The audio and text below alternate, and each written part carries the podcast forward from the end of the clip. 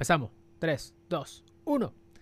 Veo muchas personas, abogados y abogadas especialmente, porque hoy es martes de mentoría virtual en este tu segmento cuatro espacios.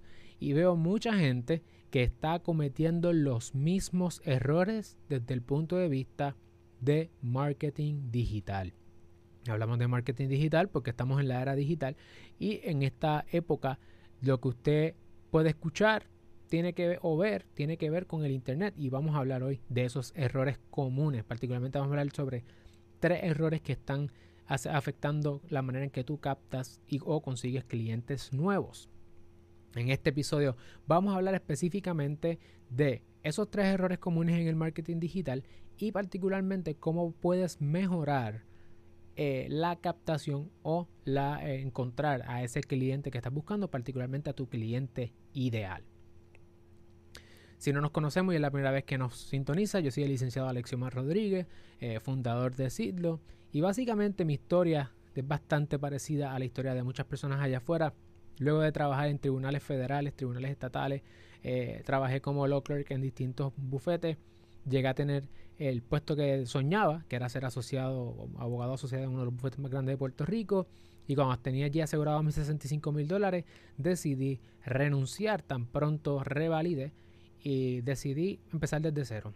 Comenzar desde cero un año más tarde Hemos eh, una práctica legal virtual que se enfoca en ayudar a emprendedores, creativos y empresarios montar, crecer y proteger sus negocios y ya hemos facturado más de 100 mil dólares, así que haber empezado desde cero no fue tan malo, gracias a Dios y gracias al trabajo de mi equipo y mi misión, precisamente porque luego de yo haber probado qué cosas me funcionan y qué cosas no me funcionan, es compartir contigo, abogado, abogada y estudiante de derecho, todas las cosas que yo he aprendido, mi experiencia para que tú también puedas crecer, proteger tu negocio. En este caso, como abogada, abogado y cualquier practicante en la práctica del derecho.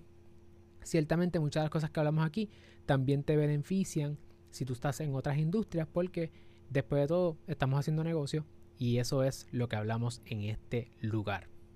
Eh, lo que queremos hablar son de esas cosas que no te enseñan en la escuela de derecho y para eso es este espacio. Si le estás sacando provecho a, este episodio, si tú crees que este episodio va a estar bien ready, va a estar bien duro, asegúrate de darle like al, al video y asegúrate también eh, que suscribirte a nuestro canal. ¿Por qué? Porque vamos a estar haciendo, como mencioné, en este segmento nuevo, cuatro espacios de lunes a jueves. Vamos a estar hablando y compartiendo mucho contenido sobre empresarismo. Y los martes especialmente va a tener un enfoque más dirigido a lo legal y qué cosas yo estoy haciendo y qué cosas me están funcionando. Quiero compartir eso contigo. Así que dale like al video, suscríbete al canal y compártelo con otra persona para que sigamos creciendo. Vamos a comenzar. Bueno, eh, el tema de hoy, como mencioné, son los problemas más comunes desde el punto de vista de marketing digital que enfrentan los abogados y las abogadas cuando comienzan sus prácticas o veo muchas personas que llevan muchísimos años de experiencia y cometen estos mismos errores. Y son tres errores específicos. De hecho, frente a mí, aquí en la pantalla de la computadora, tengo ocho campañas publicitarias que hoy me salieron. Hoy me salieron ocho campañas publicitarias de distintos abogados y abogadas y todas son iguales. Es lo mismo.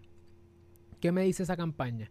Me dice aquí eh, a qué se dedica a qué se dedica, me dice todos los años de experiencia que tiene y me dice también eh, que lo llame, que lo contacte. Y yo digo, ok, o sea, yo hago esto, yo hago aquello, hago lo otro, estudiante al lugar. De hecho, vi una promoción que fue una de las más que me chocó, que decía, el licenciado tal o la licenciada tal eh, inició su práctica tal día, en tal año, es abogado o abogada en distintas áreas, tiene el mayor compromiso contigo de defenderte. Este, no voy a pasar ninguna por aquí frente porque no quiero que nadie se me sienta aludido. Pero lo que hacen es boast o echársela de toda la experiencia que tienen, de los celosos y de lo fuerte que son los abogados y las abogadas a la hora de representar a sus clientes. Y yo me pregunto, como abogado, ya no, Estamos hablando, estoy hablando de como empresario, pero hoy desde desde el punto de vista como abogado, no se supone que eso es lo que tú haces. adquirir experiencia mientras vas trabajando, servirle a tu cliente con el mayor de tu desempeño, con la mejor capacidad que tú tienes. eso no es lo que tú haces, eso es lo que se supone que hagas según los cánones de ética. Tú tienes que ser el más celoso, tienes que ser el más competente, tienes que ser el más duro en tu área de derecho. ¿Por, ¿por qué eso es una forma de tu mercadearte? Si no eres eso, se supone que ni practiques. Porque entonces eres un liability para todos los demás. Entonces, la manera en que los abogados y las abogadas, voy a hablar de los profesionales del derecho, se mercadean es diciendo lo grande que son y lo bueno que son. Eso es lo que se llama un lawyer-centered mindset. Eh, hay mucha literatura al respecto, tenemos otros episodios donde hablamos de eh, libros específicamente que hablan sobre esto.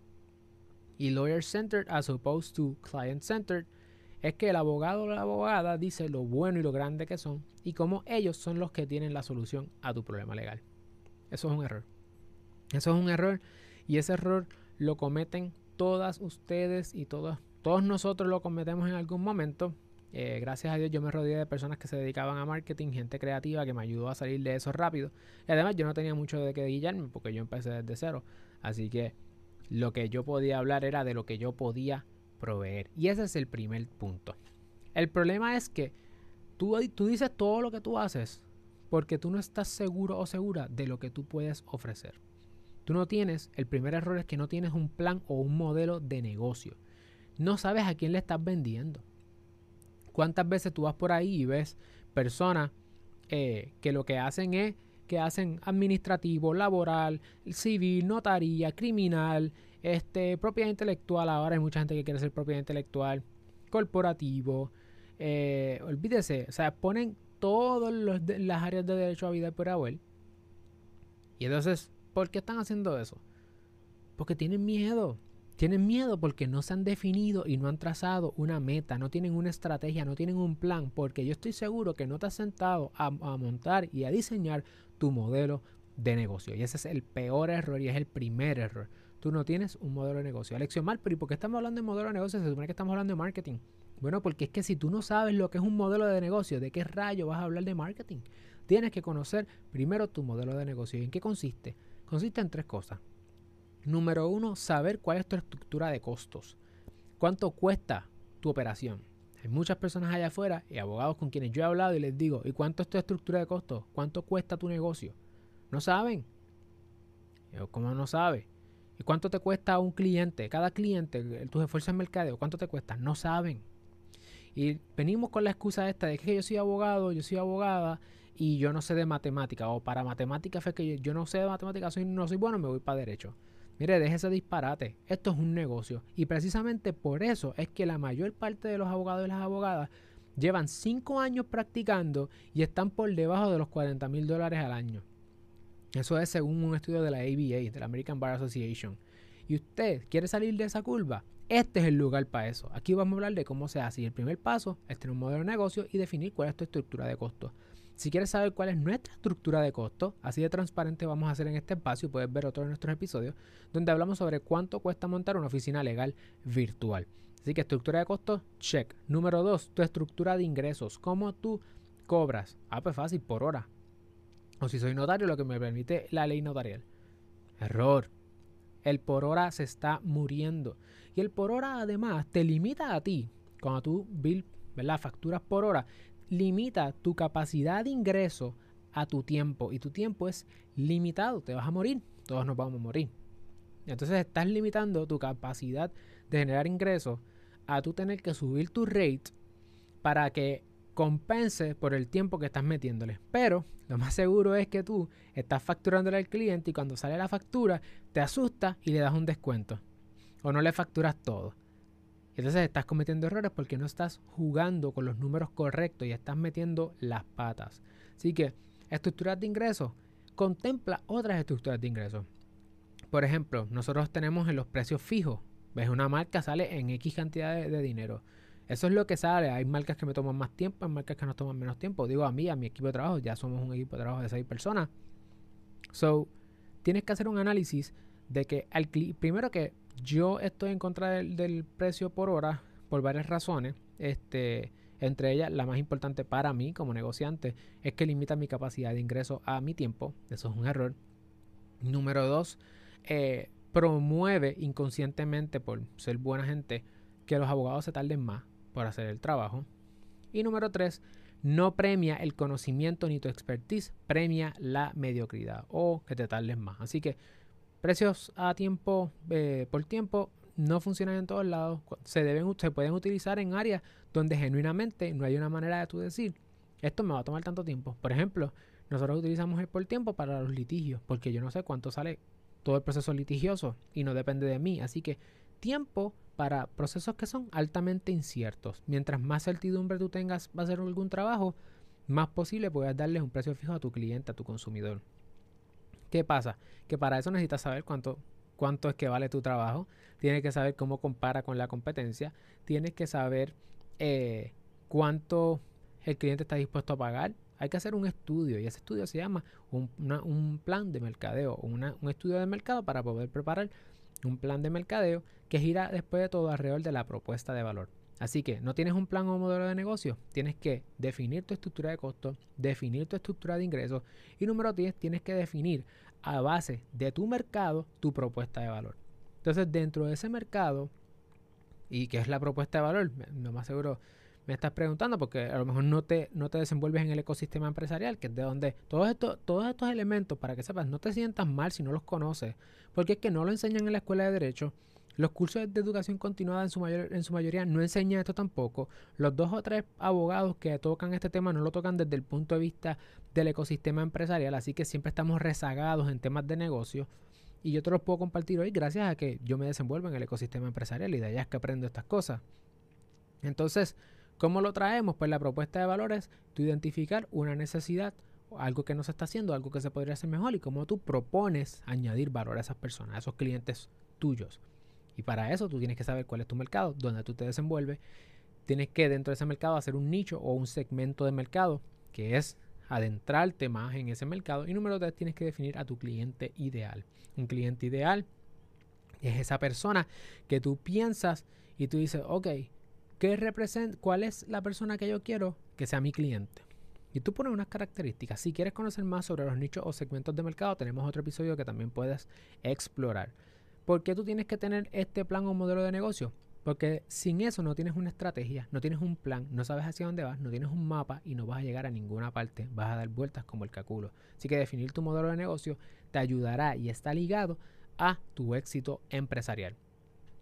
Porque después de todo, esto es un negocio.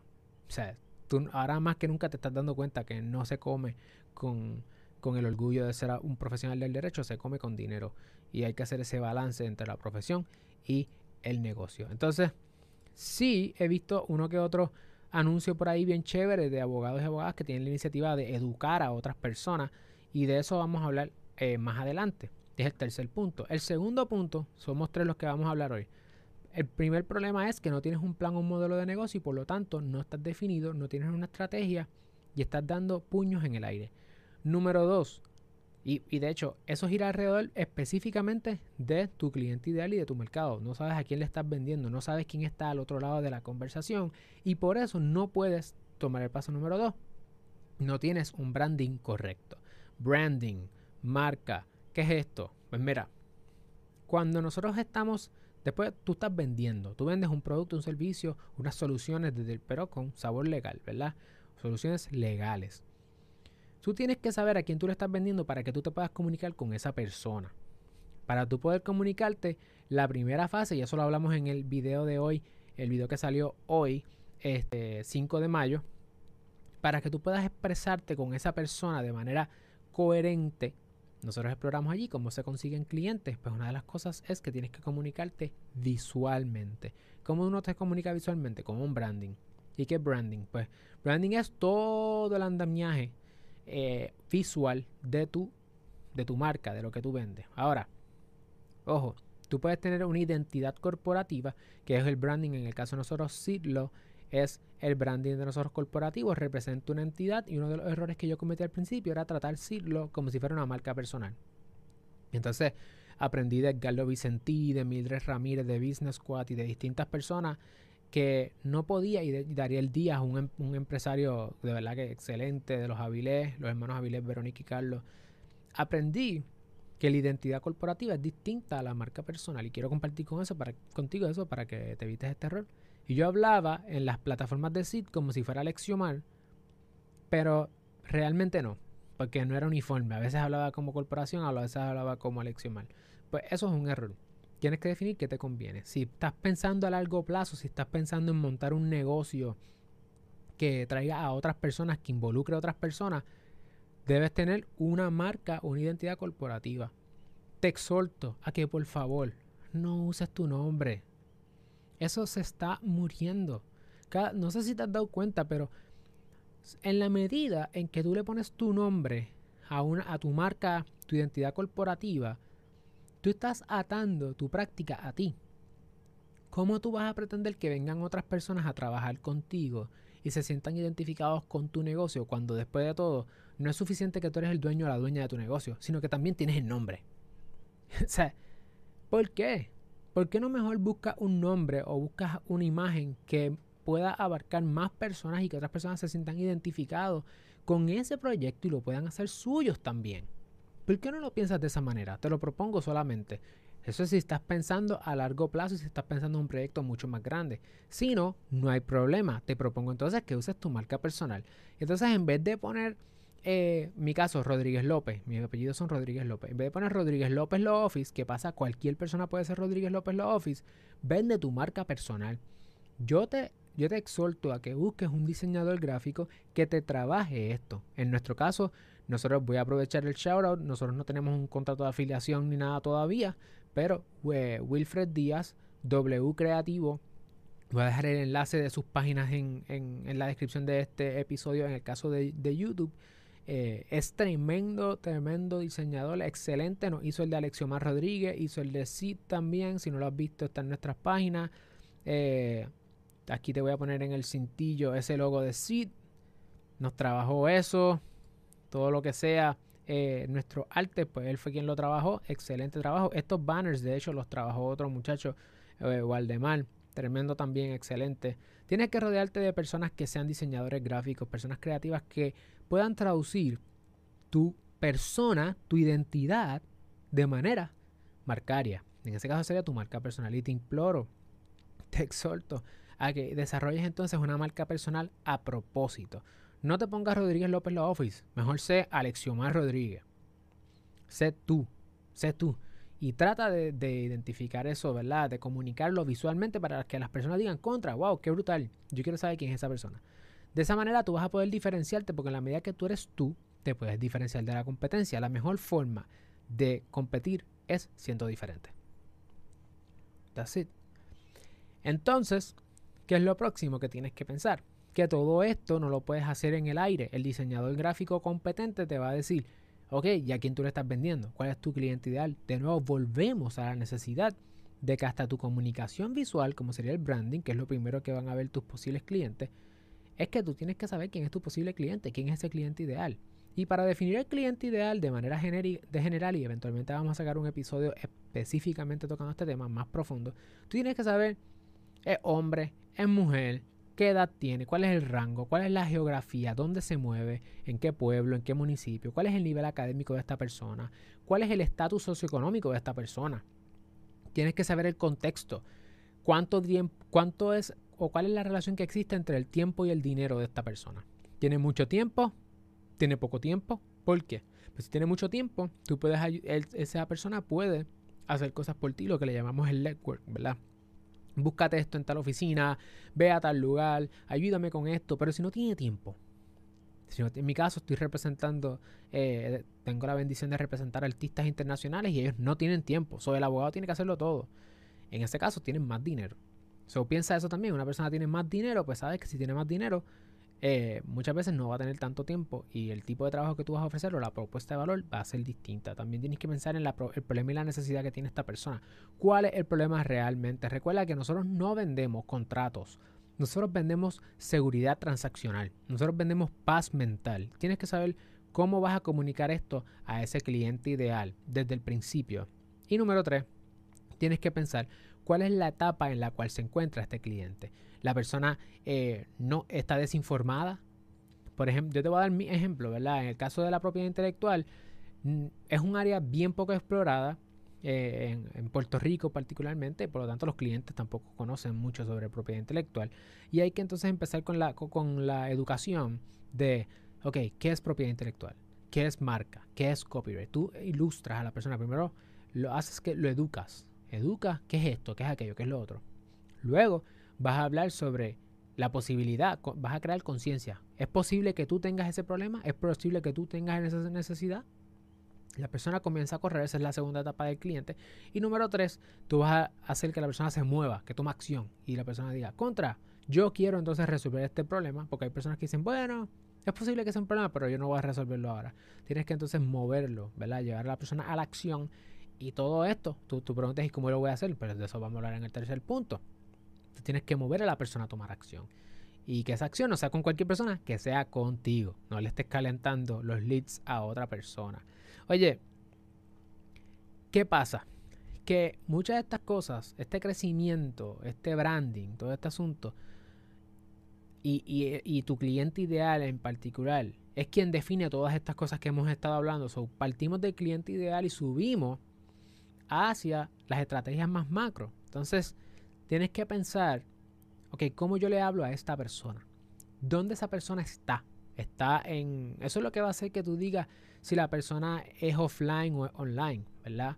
Si la persona te va a conseguir, ahora mismo todo el mundo está online, so estás obligado a irte a la nube y estás obligada, pero eh, tú tienes que pensar, la persona está en Facebook, la persona está, eh, quizás la persona está, digamos, en Instagram, está en TikTok, está en Snapchat, está en YouTube, está en podcast. Tienes que pensar en eso, tienes que pensar, ¿dónde está esta persona? y en ese lugar entonces hablarle de la manera nativa a la plataforma. Aquí Jan eh, Freites nos hace la pregunta, ¿influye cómo le cobras a un cliente según el nivel donde esté? Un ejemplo, un músico de nivel internacional a uno local o que esté empezando. Pues mira, eso es tremenda pregunta porque tiene que ver con el cliente ideal. Eh, en muchas ocasiones eh, hay distintas maneras de uno cobrarlo o de uno facturarle a un cliente. En el caso de, nosotros en Sidlo, pues tenemos tres formas de nosotros cobrar. Tenemos los trabajos en flat fee, ¿verdad? Que ese es el valor del trabajo porque hay muchos elementos en ese precio. Sea, sea tanto el valor que te añade a ti como cliente, como el valor que, el trabajo que conlleva, el expertise que lleva, la oferta y la demanda en el mercado, muchas cosas. Y ahí están los precios más accesibles. La persona sabe, necesita una marca, pap, compra la marquilla. Hay clientes que a lo mejor necesitan una relación más a mediano y largo plazo porque tienen mucho trabajo envuelto, pero es bastante estable. Se sabe, ok, yo a lo mejor necesito 15, 15 horas mensuales, 5 horas mensuales, pero nosotros tenemos las suscripciones. Y ahí los precios bajan más por el tipo de modelo que nosotros cobramos. Y por último, tenemos también el por hora, que entonces esos son los precios más altos porque son los más inciertos. Son mientras más cierto sea el trabajo, pues nosotros más podemos eh, hacer un precio que sea más directo a ese consumidor. Mientras más incierto el trabajo, pues tenemos que subir el precio por asuntos de riesgo. Además que en el caso de nosotros decirlo, como nosotros regalamos tanto contenido, inclusive eh, how to's, cosas que nosotros hacemos y por la cual nos pagan, nosotros le enseñamos a las personas, pues eso también tiene un valor. Las luces tienen un valor, este micrófono tiene un valor, el equipo, todo tiene un valor, mi tiempo haciendo esto tiene valor. Entonces todas esas cosas nosotros también las consideramos a la hora de ponerle precio a nuestros servicios. Mientras más damos, pues más podemos cobrar porque estamos regalando y perdemos, hay un costo de oportunidad porque hay muchas personas, por lo menos hay 7000 personas que han hecho el certificado o por lo menos que han visto el video de certificado de registro comerciante que no lo han hecho con nosotros una cantidad de ellos y hay por ahí personas que cobran 50 pesos por sacar eso. Así que Todas esas cosas se tienen que analizar. Eh, estamos también trabajando con estructuras alternas, como serían cursos online, libros, materiales, productos legales, para, aunque nuestros precios por tiempo, que es lo más celoso que ellos, nosotros somos bien celosos con nuestro tiempo, pero nosotros poder dar soluciones legales a otras personas a precios más reducidos. Así que sí afecta porque las necesidades no son las mismas y los abogados tampoco son eh, igual. Así que esas, son cosas que no solamente ese cliente ideal no solamente afecta la manera en que tú cobras, sino dónde tú te comunicas. Como hablamos, las redes sociales, eh, dónde es que está, si la presencia es online, si vas a tener una página web. Hay cosas que necesitas tener porque no importa si está on or off the grid, vas a necesitar cubrir con ella. Un tip que te voy a dar para las redes sociales, no hagas un post y le dejas el botón de boost. Eso nos lo dijo eh, Mildred Ramírez de Business Squad. No hagas eso, abogado o abogada. Si no tienes manejadora o manejador de redes sociales y estás haciendo eso, estás perdiendo muchísimo dinero. Puedes ver nuestros otros episodios sobre social media management. ¿Por qué? Y por último, vamos al tercer punto. El tercer punto, antes de ir a ese punto, quiero que me comentes en la sección de comentarios los que están viéndonos a través de YouTube. Si ya tú sabes quién es tu cliente ideal, escribe sí. Si no sabes, escribe que no, porque vamos a trabajar con eso próximamente de cómo trabajar al cliente ideal. Y si ya sabes, o si quieres también comentar, puedes comentar eh, podcast versus YouTube, porque vamos a hablar sobre eso. Vamos a estar haciendo episodios próximamente de cómo montar tu propio podcast. Y, aprovecho de una vez para saludar a la gente que nos va a estar escuchando en la grabación de este episodio en el podcast. No olviden las personas que nos están escuchando en podcast, tirarle un screenshot al podcast y taguearme en Instagram Alexioma Rodríguez, que les voy a agradecer personalmente por su apoyo. Así que Vamos al tercer y último error y último paso. Repasando, los primeros dos errores son que no tienes un plan o un modelo de negocio, por lo tanto no sabes eh, cuánto es que te cuesta tu práctica, no sabes cómo tú cobrar y porque no conoces después de todo a tu cliente ideal, no conoces tu mercado, tu nicho de mercado, lo quieres hacer todo, no vas a poder venderle a todo el mundo, no sabes a quién le estás vendiendo, no te puedes comunicar efectivamente. En efecto, eso afecta valga la redundancia de todos los efectos que hemos, que hemos dicho aquí, en que no tienes una comunicación clara, no tienes un branding correcto. ¿Por qué? No tienes un branding correcto porque no estás definido y es importante que hoy te definas. Importante esto, si no sabes cómo hacerlo, ciertamente nos puedes contactar. La, nuestra información de consultas está en la descripción y los vamos a ayudar. Así que con una meta, mente clara, pensamientos claros, decía aquello, mente clara, algo así. Lo importante es que sepas que si tú tienes un plan estratégico claro, vas a poder hacer tus comunicaciones claras, empezando desde el branding y todos los demás por ahí para abajo. Ahora vamos al tercer punto y saludos a Waldemar Ramos que se conectó por ahí. Después que tú defines tu plan de tu modelo de negocio, puedes ir a donde un diseñador gráfico para que, te, para que te diseñe una identidad corporativa que te represente tus valores y tus principios o que te represente a ti, te hagan una marca personal para que tú puedas ser el producto, el servicio que estás vendiendo, de manera que te puedas comunicar bien a tu cliente ideal, que es uno de los pasos más importantes que defina, para ir al tercer punto. No tienes una estrategia de mercadeo con tu cliente ideal de frente. Claramente, si no tienes un modelo de negocio, no sabes a quién le estás vendiendo, no te puedes comunicar visualmente, ¿cómo rayos vas a tener una estrategia? Pues yo te voy a compartir tres cosas que tienes que saber respecto a la estrategia de mercadeo. Número uno, tienes que tener claro tu el propósito de tus estrategias. Todos estos, todas estas estrategias y todos estos conocimientos que te estamos compartiendo en esta noche son que lo hemos aprendido de todas las entrevistas que hemos estado haciendo con los distintos empresarios, cosas que hemos a nosotros aplicado y que nos ha ayudado muchísimo. Así que las comparto contigo conglomeradas en este episodio. Propósito. ¿Cuál es el propósito de tus estrategias de mercadeo?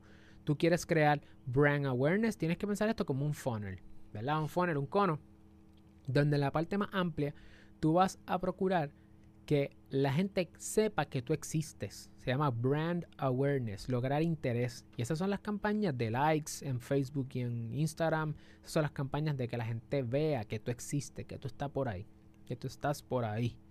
Eh, número dos, en, en el medio del funnel o del cono están las campañas o los esfuerzos de mercadeo para propósitos de generar engagement. Los Marketing Qualified Leads, eh, dice Mildred en uno de los episodios que la entrevistamos. Esas son las personas que ya saben que tú existes y ahora están pensando que es posible que tú los puedas ayudar. Pero ah, no saben, a lo mejor no están completamente convencidos, no te han visto suficiente tiempo, a lo mejor el precio tuyo es muy alto, no tienen el dinero ahora, este no es el momento preciso, son los que son los leads, ¿verdad? Tus posibles clientes. Y a esas personas tú le vas a hablar distinto que a las personas de likes. Porque a las personas de likes tú quieres, tú quieres hablarle de una forma que ellos digan, ah, esta persona se ve chévere o esta marca se ve chévere, déjame like it. Ahora, they want to know you. Y el knowing es el lead.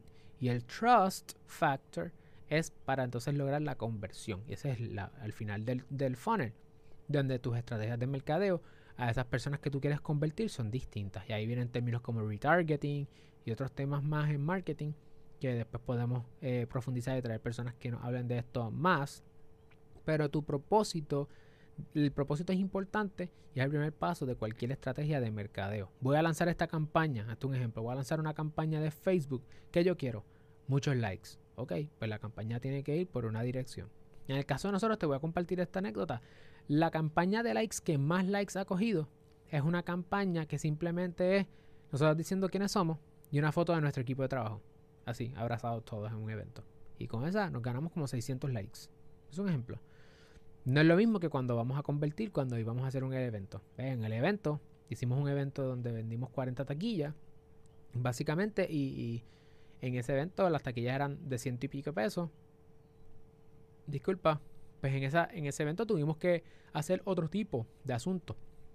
Regalábamos un ebook, eh, comenta aquí si quieres el ebook, la gente comenta, pon tu email, te enviamos entonces el ebook, es distinto porque queremos lograr la conversión. Entonces, propósito, número uno. Número dos, uniformidad. Tus estrategias de mercadeo, tus esfuerzos de mercadeo tienen que ser uniformes. ¿Qué significa eso? Que tienes que tener una voz uniforme. Te mencioné que al principio yo cometí el error de usar Sid como si fuera yo. Y me dijo Edgar Lewis, Edgar Vicentí, que es pana mío, me dice, mira, eso, es un disparate, no hagas eso, eso es un error.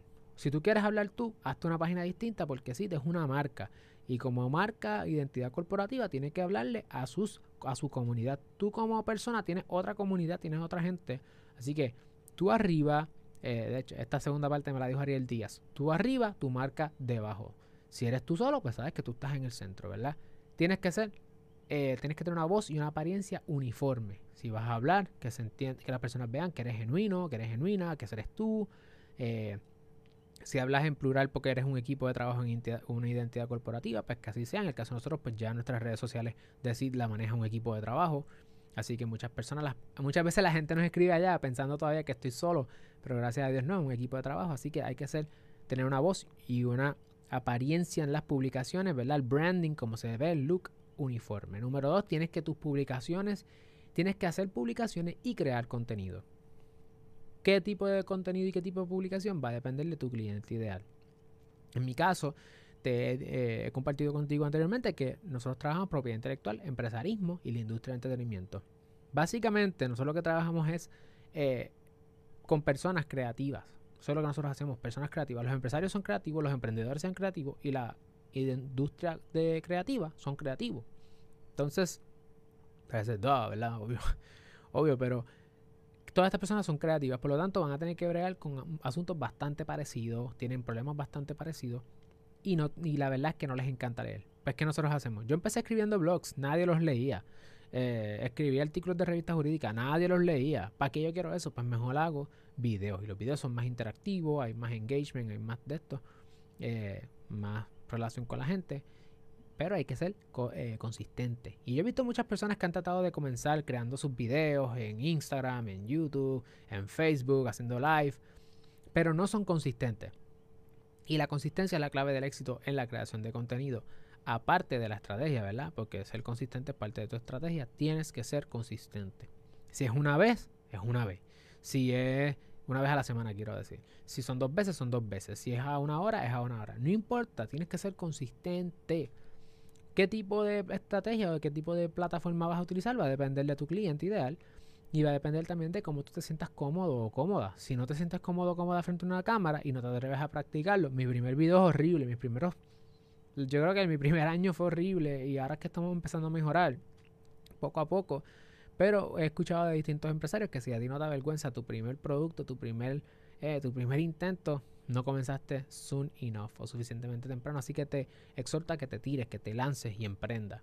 Y sobre todo, que dentro de esta uniformidad, que es el tercer punto, voz y apariencia uniforme, publicaciones y creación de contenido uniforme y consistente. Y número tres, que comuniques tus valores de manera uniforme. Si, si tú tienes unos valores corporativos, una visión, una misión, que la puedas comunicar eh, uniformemente y consistentemente. Y por último, como mencioné, consistencia es mayor o mejor que cantidad. Veo uno de los errores más comunes, gente que bombardean en un día, y yo cometí ese error eh, con uno de mis primeros startups, que bombardeábamos a la gente con contenido y parecía ya spam, las 6, 7 posts en un día. En vez de coger esos 6, 7 posts y schedule o ponerlos en calendario para 6 o 7 días distintos. Eso es un truco que te, que te quiero compartir porque definitivamente que la consistencia es mejor que la cantidad. Y por último, content is king. El contenido es el rey de todo. ¿Tú quieres, tú quieres poder tener fuentes alternas de financiamiento. Por ejemplo, tú quieres generar ingresos pasivos a través de tu contenido. YouTube es una forma. Requiere mucho trabajo. Nosotros llevamos un año trabajando YouTube intensamente y quizás no tan intenso como ahora. Y entonces ahora fue que llegamos a pasar los mil, un año después. Toma tiempo y no se monetiza hasta que tienes mil suscriptores y cuatro mil horas watch time. Y así muchas cosas. Muchos de estos asuntos que ustedes ven requieren tiempo y requieren mucha consistencia y mucho esfuerzo. Así que no importa lo que vayas a hacer respecto a tu contenido, si es un podcast, si es YouTube, si es IGTV, tienes que ser consistente porque el contenido consistente es el rey de las redes sociales. Así que con eso vas a lograr que people like you, brand awareness, know you, engagement y trust you, conversión. Si tú quieres conseguir mejores clientes, eso es lo que tienes que hacer. Tienes que hacer contenido con el que te sientas cómodo, porque después de todo, para poder ser consistente, tienes que disfrutártelo. A mí me gusta esta cosa. Eh, yo empecé, ¿verdad? O sea, yo, yo no soy un gurú de estas cosas, pero de la creación de contenido, pero sí te puedo decir que me lo disfruto, porque después de todo, lo que me disfruto más bien, más que el medio, es poder compartir contigo toda la información que yo, pues, la, la información que uno va generando, pues compartirla con otras personas y darlas para adelante. Por último, pero no menos importante, quiero que sepas que el día para comenzar es hoy. Tienes que identificar a tu cliente ideal hoy. Tienes que hacerlo, lo necesitas, porque de eso, de, de eso depende toda tu estrategia, tu plan de negocio, tu estructura de costos, tu estructura de ingresos, qué tipo de contenido vas a hacer, cuál es el branding. Todo de gira alrededor de que tú tengas un cliente ideal definido. Tú tienes eso, tú vas a poder tener un negocio próspero que va a crecer. Y precisamente ese cliente ideal es la persona que va a determinar tus precios, va a determinar cuándo, a qué hora tú posteas. Todo esto va a girar alrededor de ese cliente ideal. Así que tres errores comunes, ya los hablamos. No estás preparada, no tienes un plan de negocio, simplemente te lanzaste a montar tu práctica eh, sin saber nada de negocios y ahora mismo no sabes ni dónde estás parado estás tirando puños al aire. Primer error. Segundo error, eso hace que tú no estés definido, que no sepas a quién le estás hablando al otro lado y por eso es que tu branding y toda tu presencia online es inconsistente, no es correcta, no le habla a nadie, estás hablando sola o solo en las redes sociales y no estás generando tanto brand awareness como engagement. Por lo tanto, ese es el segundo error. No sabes a quién estás hablando, no puedes tener una comunicación. Y número tres, no tienes un plan estratégico, no tienes una estrategia de mercadeo, no tienes un fin definido eh, de manera que puedas medir, traquear, ok, de dónde es que yo estoy sacando buenos clientes, de dónde es que vale la pena que yo invierta. Y próximamente vamos a estar compartiendo más información sobre eso, qué plataformas nosotros utilizamos para poder eh, seguir hacia adelante. Y de hecho por aquí está Viana Palacio, una de nuestras diseñadoras favoritas. Dice aquí, genial, soy algo inspirada hoy, sí, éxito siempre, gracias Viana. Y de hecho, V-Design es una de las gente más dura en la innovación en el diseño gráfico, definitivamente. Y muchos de estos conceptos que te estoy hablando los sacamos de las entrevistas como te mencioné. Y uno de ellos fue de la entrevista que hicimos con V-Design. Así que te invito a que la veas para que conozcas de ella su canal de... Eh, el canal eh, de ella en YouTube. Ella está haciendo un montón de cosas bien cool. Te van a ayudar también en esto de la identidad corporativa y la puedes contactar ciertamente una de las mejores diseñadoras que tiene este país. Así que te invito a que conectes, que definas tu modelo de negocio porque después de todo, esto es lo que, este es tu negocio, esta es tu vida y si no te defines bien no vas a poder crecer. Por último, tengo una idea aquí hace rato que me está dando cantazo y no la logro conseguir. Acá nos dice Valdemar, el, el niche lo necesito. Hay que hacer un nicho definitivamente y hay que validar el modelo de negocio. Tengo una última idea, me caso en nada. Este... Se me fue. Se me fue la idea. Bueno, la semana que viene vamos a estar sacando más contenido. Los veo el próximo martes. También vayan compartiendo este contenido con otros estudiantes de derecho, otros abogados, abogadas, porque venimos ahora eh, dándole bien duro a la profesión jurídica, tratando de incorporar todos estos conocimientos del ecosistema empresarial para ayudarte a que puedas montar, crecer y proteger tu negocio también como abogado y como abogada. Mañana miércoles, miércoles de motivación, vamos a hablar sobre... ¿Qué es lo que tenemos aquí? Ah, vamos a hablar sobre las oportunidades de negocio que se están abriendo ahora durante la pandemia. Eh, modelos de negocio, formas alternas de levantar capital. Vamos a hablar de eso mañana para que te motives. Mañana sí que es motivación. Y el jueves, jueves de juntilla, vamos a estar hablando también de otro tema bien interesante que lo anunciaremos mañana. Así que gracias a todos los que se conectaron. Gracias a Diana de B-Design, Waldemar Ramos, Jan Freites Music y todas las demás personas que se eh, conectaron. Saben que nos pueden seguir en todas las plataformas de redes sociales. Alexiomar Rodríguez, también a Giancarlo Maisonet, gracias. Y pueden buscar también a mi equipo Sid Lo. Seguimos por ahí, familia. Gracias.